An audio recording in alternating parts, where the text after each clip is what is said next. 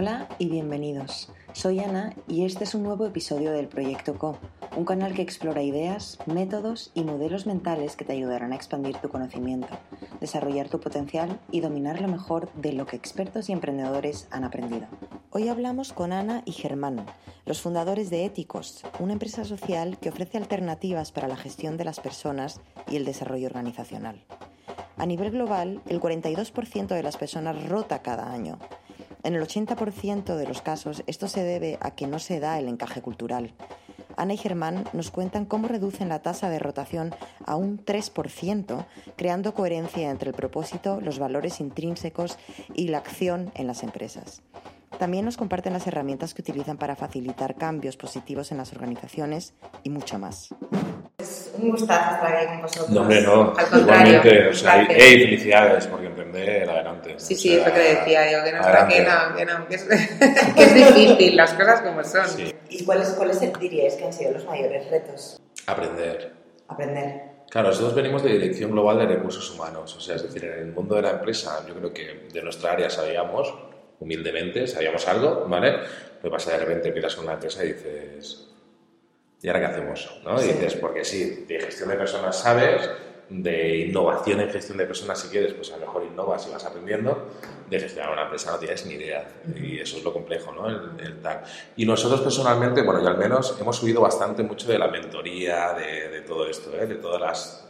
Me tiro piedras a veces porque dices, somos consultores, pero era un poco de, de, bueno, ir, ir creyendo mucho en nuestra esencia e ir, ¿no? ir gestionando, ¿no? Pero yo creo que ha sido lo más, lo más difícil ha sido eso. El ir aprendiendo y sobre todo sobreponerte y ser auténtico. Eso es muy complicado. La No, es- no coherencia. ir, no ir pivotando en base de lo que te diga el mercado, sino que tú también creer en que, Mm. en que tú puedes ofrecer algo que el mercado llegará un momento que entenderá. Sí.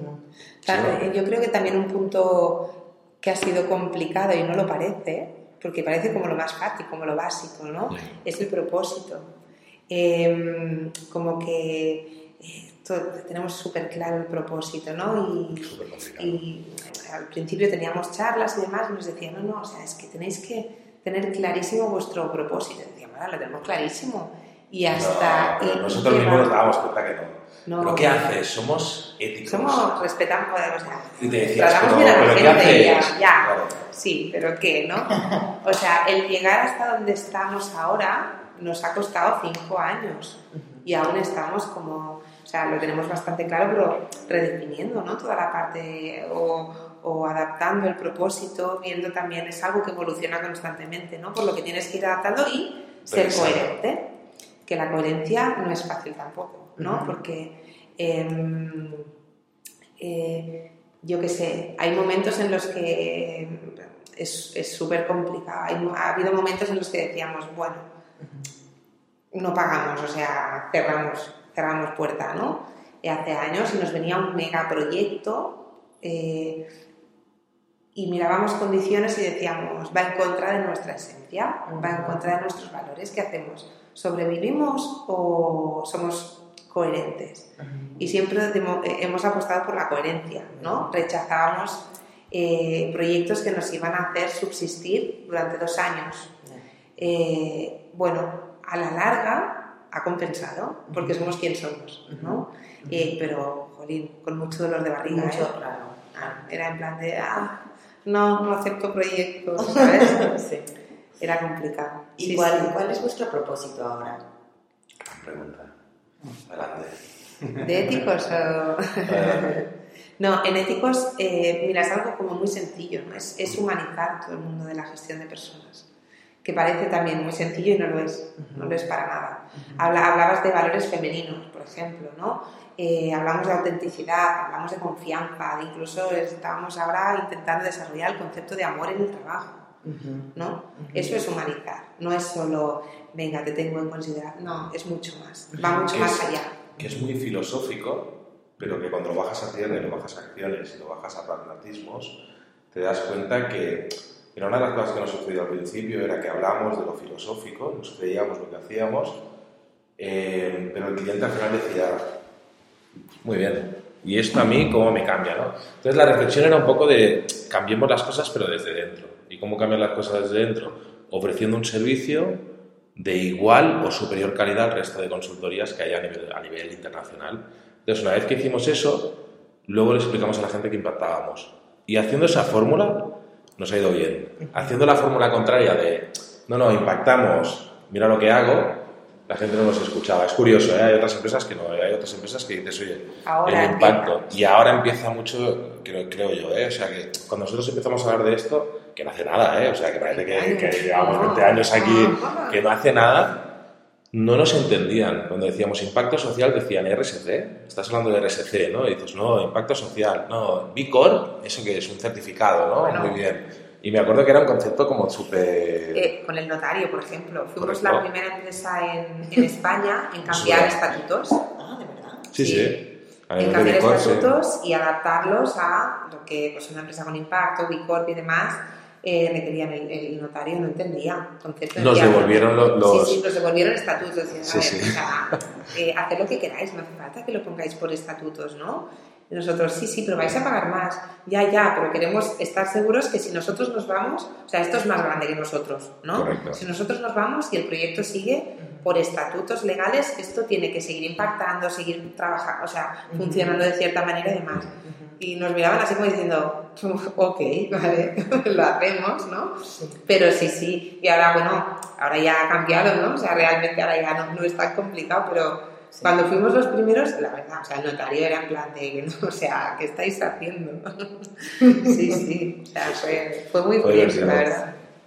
¿Y cómo, cómo, veis ahora la evolución del, del, mercado? O sea, ahora tenéis ya más clientes que hace cinco años. ¿Eso es solo debido a que habéis, os habéis mantenido como coherentes y mm. perseverantes durante estos años? ¿O veis que hay un cambio en la mentalidad en general de las ah, empresas? Ambos. Eh, hay un cambio. Voz, ¿no? Sí, hay un cambio, Eso, o sea, el cambio está, seguro, ¿eh?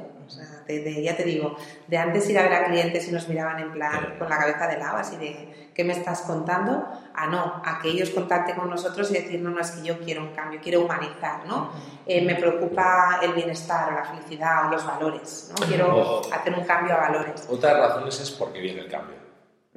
Ese es otro punto, ¿no? O sea, yo, yo creo que, que, que- A lo mejor me adelanto, ¿eh? A la pregunta, pero quiero decir... Yo creo que, por ejemplo, el cambio viene por presiones de que las grandes marcas se han dado cuenta que los consumidores ya no siguen ciertas acciones, de que hay una rotación en las empresas enorme y la gente no entiende por qué. Y hay mil expertos que te van a decir, no, esto es por esto, esto es por lo otro, esto es por esto. Te diría que la mayoría de gente no tiene ni idea de por qué. ¿no? Y esto tiene mucho que ver con tema de propósitos y va alineado con valores, con lo que nos explican nuestras abuelas, ¿no? porque estamos siempre llenos de expertos que nos dicen 100 cosas, pero esto es mucho más anterior a esto, ¿no? es decir, los valores primarios en los cuales todos nos movemos están cambiando y eso está haciendo que haya una evolución total, ¿eh? pero a nivel global. ¿no? Por eso sale una niña de 16 años y pone en pie de guerra a todo el mundo por un tema de cambio climático, sí. o por eso sale una persona en, en Pakistán donde denuncia ciertas cosas. ¿Qué pasa? Que al final la gente se está dando cuenta que todos, digo todos, hay ciertas acciones que no estamos haciendo bien. ¿Y dónde vienen los cambios? Que todo el mundo queremos cambiar. Y no, quiero- no he conocido a nadie todavía que diga, no, no, es verdad, esto es una tontería, no quiero cambiar. El problema es que vemos que es muy complejo hacerlo. ¿no? Y ahí es donde salimos un poco, o sea, es una reflexión súper interna, ¿eh? de hacer herramientas súper sencillas para que la gente entienda que eso es más beneficioso, que tiene un impacto en la economía, que es importante. Y la gente cuando le hablas de esto te está diciendo, sí, sí, pero en mi cuenta de resultados, el impacto social, ¿cómo se traduce? En mis ventas, ¿cómo se traduce? Si hay que cambiar las cosas desde ahí, hagámoslo desde ahí, porque de Claro. otra manera va a ser súper complicado. Sí. Yo soy el pragmático, ¿eh? te lo digo. por- No, no, pero de ahí a la potencia de ambos, ¿no? Porque también es, ya, ya no es solo el cambio de paradigma que está viendo y demás, es también el, bueno, pues La sí, presión la social, coherencia, sí. no, pero a nivel interno, ¿no? Ah, sí. Eh, la coherencia y el ser capaces de trasladar esto a la realidad de la gente, Mm. no dejarlo en filosofía. O sea, realmente yo te ayudo a, eh, o sea, yo te voy a, a demostrar que tratando mejor a las personas o seleccionando realmente por unos valores compartidos o cuidando un propósito ¿no? de Mm. impactar y tal, tu rollo, tu, si, eh, tu beneficio económico va a mejorar, ¿no? Que eso es importante, o sea, no nos olvidemos, o sea, Claro. no, no, no, al final la gente necesita subsistir. ¿sí? Entonces, em, yo creo que eso, el aterrizar todas, todos eh, los conceptos estos de los que hablamos al día a día y ponerlos realmente en práctica y trasladarlos a un día a día de una empresa y aparte que tenga un impacto económico, aparte de social, aparte de medioambiental, en la vida de la gente y demás, ¿eh? Pero ahí también hace que la credibilidad automáticamente suba, ¿no? Sí. O sea, apoya ese cambio de pensamiento que está viendo, porque realmente ven el beneficio también para la empresa y para las personas. Sí. Yo creo que eso ha sido un cambio importante también. ¿Y cómo? Porque eso mm, supongo que mucho impacto lo tienen también los líderes, ¿no? Dentro de las organizaciones. Mm, ¿Cómo veis ahí esa transición, no? O sea, ¿a estos líderes les cuesta cambiar el mindset? ¿O cómo, cómo, se hace, cómo se genera ese cambio de cultura? ¿Sabes? Mira, te voy a decir una frase que, que escuché hace nada que me gusta bien mucho, ¿vale? El liderazgo no es un árbol, ¿no? No es algo que digas... No un árbol está ahí, ¿no? Liderazgo es algo que hemos inventado todos, ¿no? Entre todos hemos cogido y hemos dicho, liderazgo. Esto es algo... correcto, es una escena, ¿no? Es una puesta en acción y dices, hostia, liderazgo. Y hay mil empresas, la nuestra entre otras, que hablamos de liderazgo, que hablamos de desarrollo, que hablamos de CAN al final es un tema de que, de que hay unos, o sea, nosotros siempre dijimos, vamos al origen, ¿vale? ¿Cuál es el origen de todo esto? Tus maneras de actuar. Y tus maneras de actuar, ¿cómo van en conductas? Y esas conductas, ¿a qué van? A valores. Y esto que es algo tan, tan sencillo, es muy poderoso si lo entiendes, porque vas al origen de, ese cambio, ¿no? ¿Qué pasa con los líderes? Que hay de todo. O sea, hay líderes que, que tienen unos ciertos valores, hay otros que tienen otros. lo potente está en encontrar esa alineación. ¿Vale? Que es lo que intentamos hacer nosotros, en encontrar esa alineación de valores, ¿para qué? Para que el objetivo común siga hacia adelante. Si está eso, funcionará todo. Si no está eso, es muy complejo de que funcione. Por muchas estrategias de liderazgo que puedas hacer, ¿eh? por muchas, nosotros hacemos formaciones, hacemos desarrollo de liderazgo, hacemos mil cosas, ¿eh? Pero si no está esa base, es complejo. Y si no está esa base, lo que tienes que hacer es construirlo, ¿no?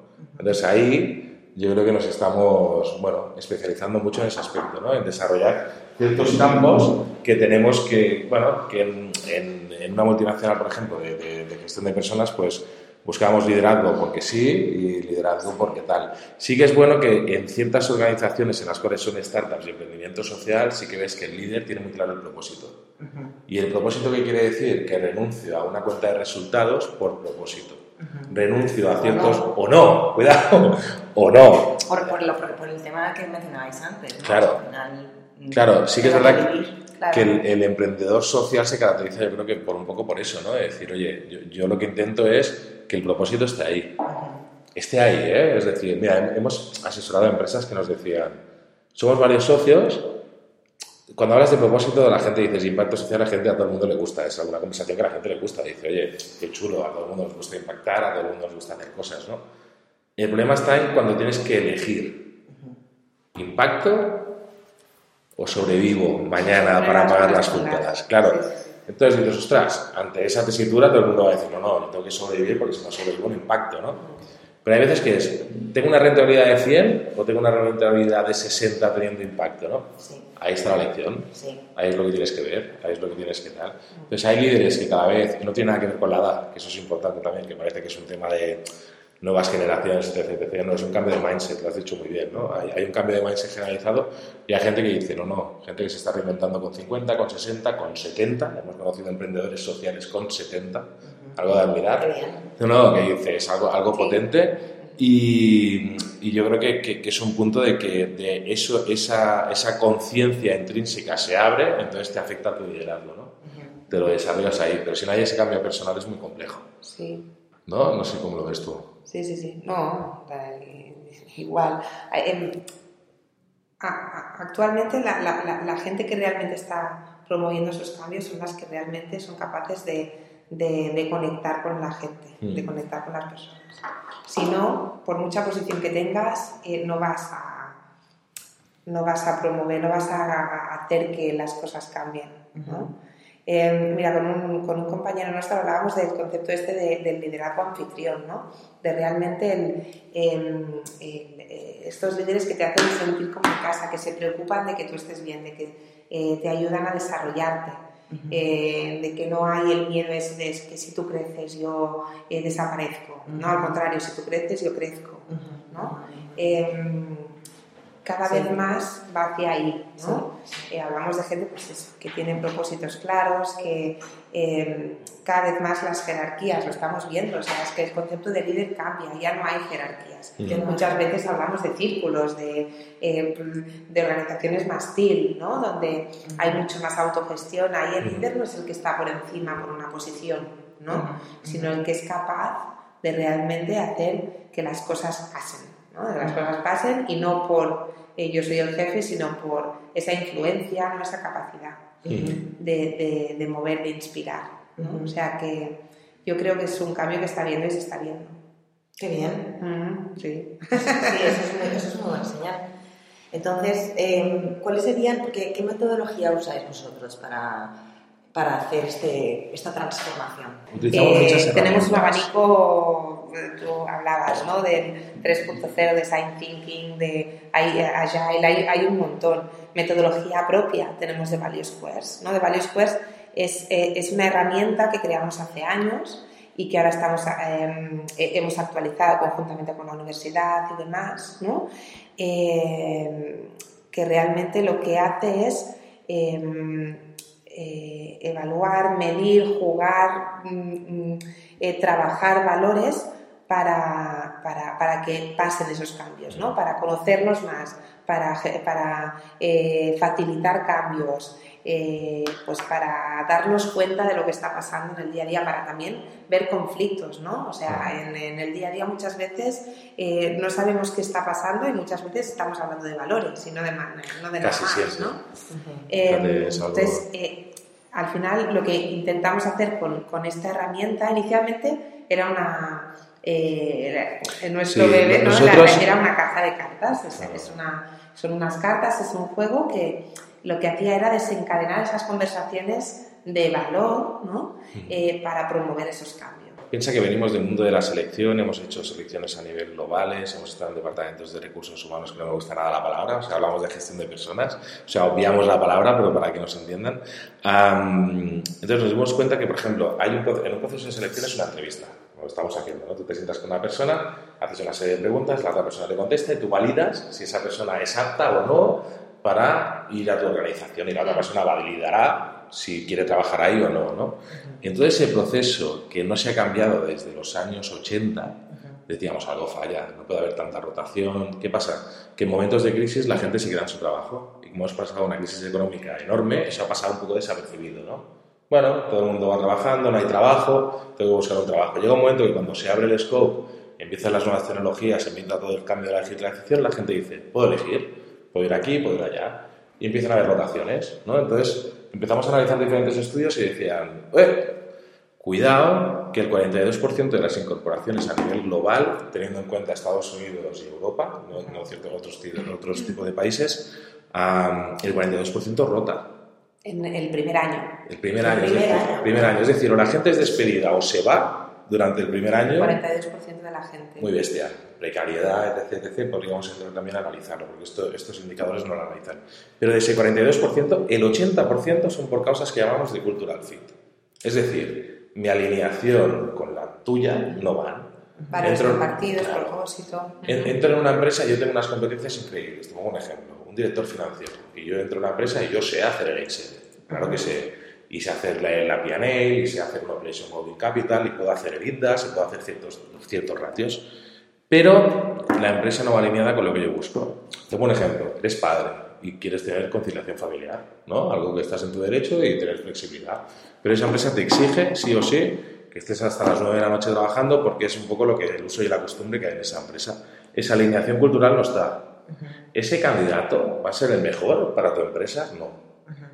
No. Técnicamente quizás sí. Claro. pero no culturalmente. Al año se va. A nivel de valores. Al año se te va. Entonces dijimos, vale, muy bien, las entrevistas muy guay, pero algo está fallando. Entonces desarrollamos durante cuatro años una metodología propia centrada en lo que llamamos el cultural fit y el potencial. No medir lo que sabe hacer una persona, sino lo que puede aprender una persona. ¿Qué somos capaces de aprender? Porque eso es importante, porque vas a entrar en una empresa vas a decir, eh, ahora tengo que aprender ciertas cosas, ¿no? Y luego en esa alineación, es decir, yo soy padre de familia, tengo un ejemplo. Para mí es importante ir a buscar a mis hijos todos los días. Es importante. Entonces yo tengo una reunión y peti peti me voy a ir a buscar a mis hijos. Si yo tengo eso como CEO de la empresa, yo voy a otorgar una serie de flexibilidades a, a mis colaboradores, ¿no? Porque creo en ello, ¿no? Si aquí viene una persona y dice, no, no, mi objetivo es estar aquí hasta las 9 de la noche porque yo quiero tirar, tirar, tirar, a lo mejor no es la persona que tiene que venir a éticos, a lo mejor es una persona que tiene que ir a otro tipo de organización. Esos son casos de cultural fit. Te he puesto la más absurda del mundo, pero para que veas lo importante que es la alineación cultural. Si tú crees en el impacto social y te vas a trabajar a un supermercado que tiene 200.000 cosas de plástico, dirás, ostras, ¿qué estoy haciendo con mi vida? Pues a lo mejor si quieres trabajar en un supermercado, vete a Veritas, que están intentando hacer las cosas bien. ¿Entiendes? Es un poco ese punto, ¿no? Entonces, ese despertar de conciencia, esa alineación, hacen que el profesional vaya muy alineado a lo que es en su vida. En los años 80, ¿vale? Nos decían, no, no, un trabajador es un trabajador en el trabajo y en su casa tiene que ser diferente. Ahora cada vez vamos a una persona, ¿no? Y una persona es una persona en el trabajo y en su casa. Es lo que intentamos alinear nosotros, ¿vale? Buscar a la persona para que se incorpore a ese puesto de trabajo. ¿Qué hace eso? Que no haya rotación que baje la rotación, afianzamos más. Empezamos una entrevista de selección hablando de valores. Medimos también los valores de la organización. Porque si me pudieras hacer ahora una entrevista, ¿cómo, o sea, ¿cómo empezaría? Con una caja de cartón. Con una caja de cartón. Con una caja de cartón. sí, sí. Empezaríamos así. O sea, es decir, y la gente que está en remoto, pues tenemos una herramienta digital. Pero empezaríamos hablando de tus valores. De qué buscas en la vida, qué propósito tienes, qué valores en, los, en qué valores has tenido y qué contravalores han hecho que te salieras de ciertos sitios, qué estás buscando en la vida, qué cosas quieres desarrollar, qué valías quieres desarrollar para alcanzar unos valores finales. Todo el mundo quiere ser feliz, totalmente, ¿no? Pero habrá gente que la felicidad sea el dinero y para ellos eso será súper importante. Habrá gente que la felicidad para él sea el dejar un impacto correcto. Entonces, cada uno tendrá que ver en dónde quiere ir, ¿no? Entonces, esos tiempos de competitividad, de escuela de negocio, de tal, de no sé qué, está muy bien, pero fíjate, incluso las mejores escuelas de negocios ya están cambiando. Se van al impacto social ahora, ¿eh? Todas ¿eh? somos el impacto social, ¿no? O sea, hemos, hemos generado los exdirectivos más, más anti-impacto social del mundo, pero ahora vamos todos allí, ¿no? Pues ahí, ahí, está el punto, ¿no? De cambio. Un tip ahí. No, y evidentemente que tenemos en cuenta ¿eh? las competencias técnicas, sí, sí, por supuesto. transversales, experiencia, lo que es necesario. Pero vamos más. Eso normalmente lo validamos incluso en llamadas telefónicas y demás, y cuando nos vemos personalmente jugamos que nos conocemos.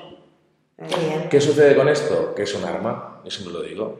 Tienes que saber lo que estás haciendo. ¿Por qué? Porque a lo mejor en una entrevista se te pone una persona a llorar, porque está en un momento delicado, estás viendo que estás explorando ciertos valores en su vida y no te voy a hacer la típica pregunta de dime tres adjetivos que te definan o ¿dónde quieres estar en 10 años? Que yo recomiendo a la gente que cuando le hagan esa pregunta que devuelva la pregunta ¿y tú dónde quieres estar de aquí 10 años? Que al final son preguntas un poco absurdas que nos han ido haciendo, nos hemos ido creyendo, ¿no? Al final es nuestro objetivo es conocer a la persona. Y cuando conoces a la persona seguramente conocerás al profesional. Y la, como decía Ana, ¿eh? competencias técnicas, por supuesto. Si buscas a, a, un desarrollador, pues va a tener que saber de .NET si estás buscando ese lenguaje de programación. Si buscas a un CEO, pues va a tener que saber de gestión, ¿no? Pero esa competencia técnica la validamos, pero a igual candidatos lo que potenciamos es una persona que vaya alineado y que le haga ilusión a su trabajo. Es lo, lo, típico que han hecho en nuestro, digamos, en nuestro sector era el feeling.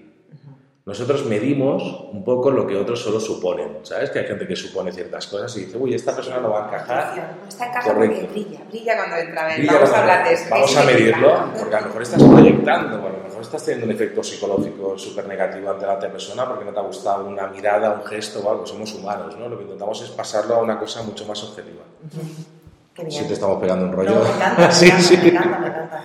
Entonces, ¿qué pasa si el entrevistado no sabe cuál es su propósito y cuáles son sus valores, pero a lo mejor sí sería un buen fit? Claro.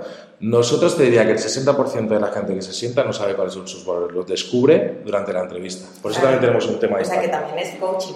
Totalmente. sí, huimos un poco de la palabra. Sí, sí, pero, Hay, hay, hay, mucha, hay, vamos, hay mucha gente que en una entrevista, después de, o sea, en una entrevista, es que no, no, es ni entrevista, ¿no? Es, es, eh, pues es conocernos, ¿no?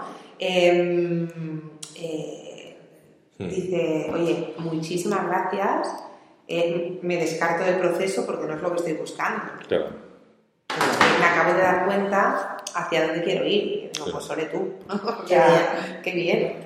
Eso que lanzamos en selección hace un par de años, hemos visto que tiene, muy, bueno, que tiene un impacto muy positivo y ahora lo hemos lanzado como herramienta digital, como te decía Ana, y ahora lo vamos a lanzar como herramienta también de juego entre familias, para que se hable de, valores entre las familias, ¿no? A nivel de, de, padres, hijos, de parejas. De pareja. Un secreto es que nos han intentado comprar la aplicación para hacer un Tinder de valores. No la hemos vendido, lógicamente, porque ya perderíamos la perspectiva, pero, sí, sí, pero, nos, lo han pedido. nos lo han pedido. Entonces es ese pues, punto de decir... Mal, ¿eh? ya, ya. hemos dicho, no, no entremos ahí, ¿no? A, a, día de hoy no queremos entrar. No te digo lo que pase de aquí 10 años porque no lo sé ni yo. O, sea, o dos, no sé. ¿eh? Pero, pero, pero, sí que es verdad que nos damos cuenta de que ciertas cosas, la verdad, ¿eh? yo como experiencia personal, yo era la persona que si me escucho hablar ahora hace 5 años decía, vaya rollazo, que me estás soltando con los valores con esto, esto no sirve absolutamente para nada. Pero cuando lo ves empíricamente y ves que funciona y que tiene un impacto y que funciona y que es algo de que, de que nuestros abuelos nos hablaban de valores y yo creo que de pequeños decíamos, ostras, son importantes, pero en la sociedad ahora esto no es moderno. Fíjate que lo más absurdo de hacer mejor 60 o 70 años en la época de la superinnovación es lo que sigue siendo esencia de la humanidad. Y esto es importante también. confianza. Sí, o sea, hablar de confianza, hablar de, no sé, hablar de ciertas cosas. Mira, yo tengo un ejemplo. Hace, hace poco estaba viendo un programa en Netflix, un documental de un juego que es el Go. No sé si lo conoces, pero es un juego chino, ¿no? Entonces, una herramienta de inteligencia artificial jugaba contra el mejor jugador de toda China del Go, que es, que es un juego brutal. Yo quería que ganara el chino de verdad, digo, por favor. No, digo, por favor, que no nos gane ya la inteligencia artificial. De aquí 20 años, vale, pero ahora no, por favor, gana, gana. Ah, ¿No? Era un pique. Bueno, al final ganó una, perdió otra, entonces estuvieron ahí un poco, un poco tal, ¿no? Pero dices, bueno, esa, esa intuición, esa predicción, esas cosas se tienen que bajar a la acción, ¿no? Yo creo que son lo que nos hacen humanos y los valores nos hacen humanos y hace la diferencia entre una empresa y otra. Yo lo tengo clarísimo, ¿eh? Porque si no al final todo lo que se pueda automatizar se va a automatizar. Entonces esa diferencia que va a ser, pues ese valor añadido que vamos a añadir todos. No sé si me estoy... Sí, sí, sí. No, pero fíjate incluso la importancia de valores ahora que viene la época de la inteligencia artificial y todo esto, ¿no? O sea, quien programa la inteligencia artificial que va a decidir o tomar decisiones en un futuro son las personas, ¿sí? Eh, y van a programar eso en función de tus valores también, porque tú vas a decir como persona programador, esto está bien y esto está mal, máquina, aprende, ¿no? Eh, o sea que imagínate la importancia que el entender y el darle el valor que tiene a esos valores tiene incluso para el futuro, de, eh, porque la, la, futura inteligencia artificial va a decir lo que está bien o lo que está mal en base a lo que le estamos diciendo nosotros ahora mismo, ¿no? Eh, basándonos en unos valores. Eh, que, menos que trabajar ese concepto, sí, es muy importante. Es una pasada. ¿Habéis tenido también eh, consultorías con gobiernos para que hagan regulaciones que tengan en cuenta esto? No. No. No hay, o sea, no hay entidades de gobierno interesadas. No. hemos trabajado, a día de hoy no hemos trabajado con entes públicos. Es algo que en, ciertos momentos nos hemos... hemos colaborado, pero es más a nivel algo, de, algo, algo pero no, no, no a nivel de cambio. No. Ojalá. ¿Y cuáles son, o sea, si pudierais hablar de números, em, eh, ¿cuáles son los números que dicen los números? Fácil. O sea, mira, normalmente estamos trabajando en empresas que la mayoría de empresas que nos llaman tienen en torno a un 13, un 17%. Hasta de 30. Hasta, yo, hablo de la, de la media. Ah. O sea, es decir, hay empresas que tienen un 50 también, ¿eh? tecnológicas, y se piensa que lo están haciendo de lujo, de índice de rotación, es decir, de gente que se le va. Para que te hagas una idea, una persona que no acaba su primer año tiene un coste aproximadamente entre el 40 y el 50% de su salario ese año. Me tienes que imputar muchos costes, ¿no? De formación, etc, etc, reemplazo, tal, tal, tal. Nosotros bajamos de ese 17 y aseguramos un 3% de rotación máximo. Es decir, y te digo el 3%, y toco a la madera a ver si lo veo, porque me gustaría decir el 0%, pero nuestros números internos, y por no intentar engañar, es que se nos ha ido un 1%. Entonces, jugamos con ese margen para asegurar lo que decimos, ¿no? Pero es un proceso que a nivel de tiempo es exactamente el mismo, a nivel de calidad no tiene absolutamente nada que ver, y a nivel de coste es el mismo. Te lo digo porque también hay veces que, ay, no, pero el coste será muy elevado. Lo mismo. No, o incluso porque miramos mucho también el tema de justicia o equidad también a la hora de, ¿no?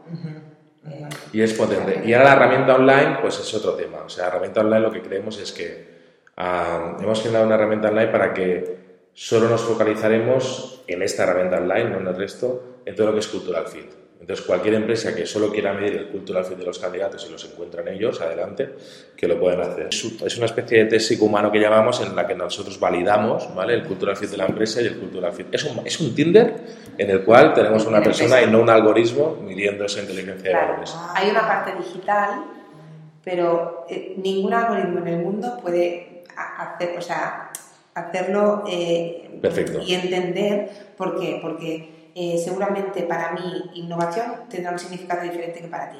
¿no? O, pues, mira, eh, el otro día, un ejemplo, teníamos una formación eh, de estas de impacto y tal, y todo el mundo hablaba de sus valores, ¿no? Todos eran valores, pues integridad, amor, no sé qué. Y una persona dijo, para mí mi valor número uno es el dinero. Y todo el mundo se lo quedó mirando en plan de, joder, ¿dónde está este tío aquí? ¿Qué hace aquí? ¿No? Y, y fue el momento de decir, a ver, no, dejemos a ¿qué es para ti el dinero?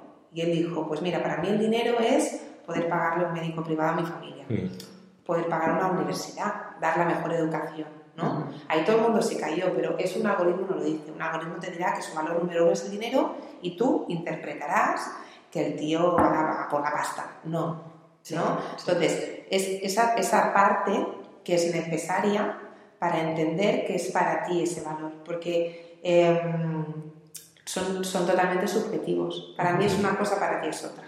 Poder para mí es una cosa, para a lo mejor es poder para influir en el mundo y hacerlo un mundo mejor, para ti es para machacar al resto, ¿no? Em, y eso no te lo va a decir el, algoritmo. El algoritmo te va a hacer la, sí, los KPIs, pero tú has de profundizar y entender, has de interpretar, profundizar, entender qué significa todo eso para esa persona. ¿No? Por eso tiene dos partes, una parte digital donde salen unos cálculos, algoritmos y no sé qué, y otra parte de interpretación, entender y demás. Si no, no sería justo. Sí, sí. ¿Y trabajáis, las empresas con las que trabajáis están aquí en España o están también, dónde están?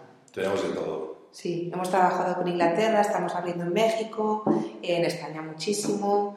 Eh, ahora también vamos a empezar. sí, en, Italia. estamos en la fase de de modelo escalable. O sea, estamos en la fase de escalabilidad que ya nos vamos a ir a otras empresas. Sí, estamos Pero... abriendo por Italia también. Eh, ahí estamos. Qué bien. Sí, ¿Y cuáles serían vuestros, vuestros valores? ¿Cuáles serían los valores de éticos? Mira, eh, amor. Amor ¿Qué significa? Amor es, es el metavalor de, de, lo ético, ¿no? Eh, amor por lo que hacemos. Em, es eh, orientación al bien común, el tratar a los demás como te gustaría que te trataran a ti, ¿no? Ya no solo en, em, en, una relación de, de proveedor-cliente, ¿no? Yo no te voy a engañar, ¿no? Porque em, te respeto, para empezar, ¿no? Eh, sino incluso a nivel de, de, candidato, o sea, realmente es amor por lo que haces, amor por las personas, Em, y, esa orientación ¿no? a, creer realmente en que hay otra manera de hacer las cosas. Eh, y aquí hablo de integridad, autenticidad, ¿vale? todo lo que representa lo, lo, más ético. Eh, aventura es un valor emocional. ¿vale? Em, en este caso no es la confianza, el, valor, el metavalor de lo emocional es la confianza. Nosotros lo hemos vinculado más a la aventura, porque si estás ético, te gusta la aventura. Mm. Si buscas un trabajo cuadriculado, ordenado, con mi job description y tal, no es tu sitio porque no, no vas a estar a gusto. Y lo vas a pasar mal. Lo vas a pasar mal. Entonces, eh, la aventura. Y es cierto que para aventurarte has de confiar en el que tienes al lado, si no, no te tiras a la piscina. ¿no? Eso es lo que buscamos, ¿no? esa confianza, esa aventura, que además es también generativa. Somos una empresa innovadora que intentamos siempre mirar más allá. Em, para eso te has de arriesgar y te has de equivocar mil veces por lo que somos coherentes y no penalizamos el error, ¿no? Al contrario, oye, si, si, te equivocas, pero es porque te has arriesgado, porque estás luchando por lo que tú crees, adelante, yo a tu lado, ¿vale? Y el otro es la coherencia. Antes hablábamos que es, es, es, un valor mucho más pragmático. No solo la ética y la emoción te llevan, también la acción, el control, el ser coherente, el orden, ¿no? El también eh, ser capaces de todo esto que innovamos y queremos para el mundo, lo podemos poner en acción y somos coherentes con ello, ¿no? O sea que son estos, amor, aventura y coherencia. Súper. Muy resumido. Y, y entonces, si alguien quiere empezar a definir sus valores, ¿cuántos valores recomendarías como una empresa que No es cuántos, sino es cómo vas a introducir esos valores en tu gestión. O sea, que no sea un valor de poner en la página, ¿no? Es decir, tú pones cinco valores en la página o seis valores, hay empresas que ponen 10 valores en la página y queda súper chulo, ¿no? O pones cuatro pósters en las paredes y son tus valores y tal, ¿no? O valores de marca. El tema es, fíjate un poco en lo que realmente quieres conseguir, ¿vale? Entonces, existen, si tuviéramos que tipificar valores, hay una serie de valores que son finales, ¿no? Son unos bienes a alcanzar, que tú dices, oye, felicidad, eh, un planeta limpio, hay ciertos bienes que tú quieres llegar a tener, ¿no? Y luego hay unas valías a desarrollar, que esos son valores más, bueno, más pragmáticos, ¿no? O pueden ser más, más que son aquellos que nos van a llegar hacia allí, ¿no? Entonces yo lo que te diría es, define muy bien tu propósito, en tu propósito encontrarás una serie de valores, ¿vale? Muy, muy claros, ¿vale? No te das cuenta, pero seguro que están, y define cómo quieres llegar ahí, ¿vale? Es decir, nosotros tenemos el propósito de ser la alternativa ética gestión de personas, pero el propósito final, es decir, humanicemos la gestión de personas, que ya llega un momento que se ha deshumanizado un poco, ¿no? Si quiero llegar ahí, ¿cómo lo puedo hacer? Pues puedo, puedo hacer esto, puedo hacer lo otro, puedo hacer no sé qué. Por eso elegimos lo de amor y coherencia de acción, ¿no? Que es muy importante también, ¿no? Ese punto de coherencia de decir, oye, todo lo que diga. ¿Qué recomiendo? Puedes tener 10 si los vas a implementar en tu gestión. Si vas a tener una reunión y vas a estar revisando si realmente estamos poniendo en práctica eso o no. Y esas palabrejas, que son los valores, ponlos también en conductas observables. ¿Cuándo estamos practicando eso y cuándo no? ¿Qué quiere decir esto y qué no quiere decir? ¿no? Porque si no, al final pierdes un poco el foco. ¿no? Yo te podría hablar de empresas que... Te pongo un ejemplo. Una consultoría que hicimos hace poco en una empresa que decía, eh, mi empresa no es innovadora. Y dices, ostras, ¿cómo puede ser que tu empresa no sea innovadora? No, no lo es. Vale, vamos a revisar valores, pero valores intrínsecos, no lo que tienes colgado en la pared. Vamos a hacer un diagnóstico, ¿no? Y nos salió que el 80% de la plantilla decía que su empresa, el valor primero, era la excelencia. Si tu valor es la excelencia, nunca vas a innovar. Porque estás todo el día pensando en que tienes que hacerlo perfecto al momento y tal. Nunca vas a pensar otra manera de hacer las cosas, no vas a pensar otra approach, no vas a pensar ciertas cosas. Si rebajas esa excelencia y subes, ese punto de decir, oye, confianza, para que os podáis equivocar, la innovación salga. Si no lo haces, puedes hacer todas las estrategias del mundo para hacerlo, pero no te va a salir. No sé si te estoy contestando. Sí, te he contestado. sí, porcentaje de la importancia del tema de los valores y del, fit cultural versus el porcentaje de la importancia de las capacidades técnicas. ¿Vale? ¿Cuál, ¿Cómo lo ves? ¿50-50? Lo veo más como una casa, ¿vale? Vamos a poner ese ejemplo, ¿no? Es decir, los cimientos, los cimientos son los valores. Yo lo veo así, ¿vale? Entonces, si esos valores no están, es muy complicado. Normalmente le damos la vuelta. Si no tienes la competencia técnica, no me vales, ¿no? Y así está el mundo IT, así están ciertos mundos, ¿no?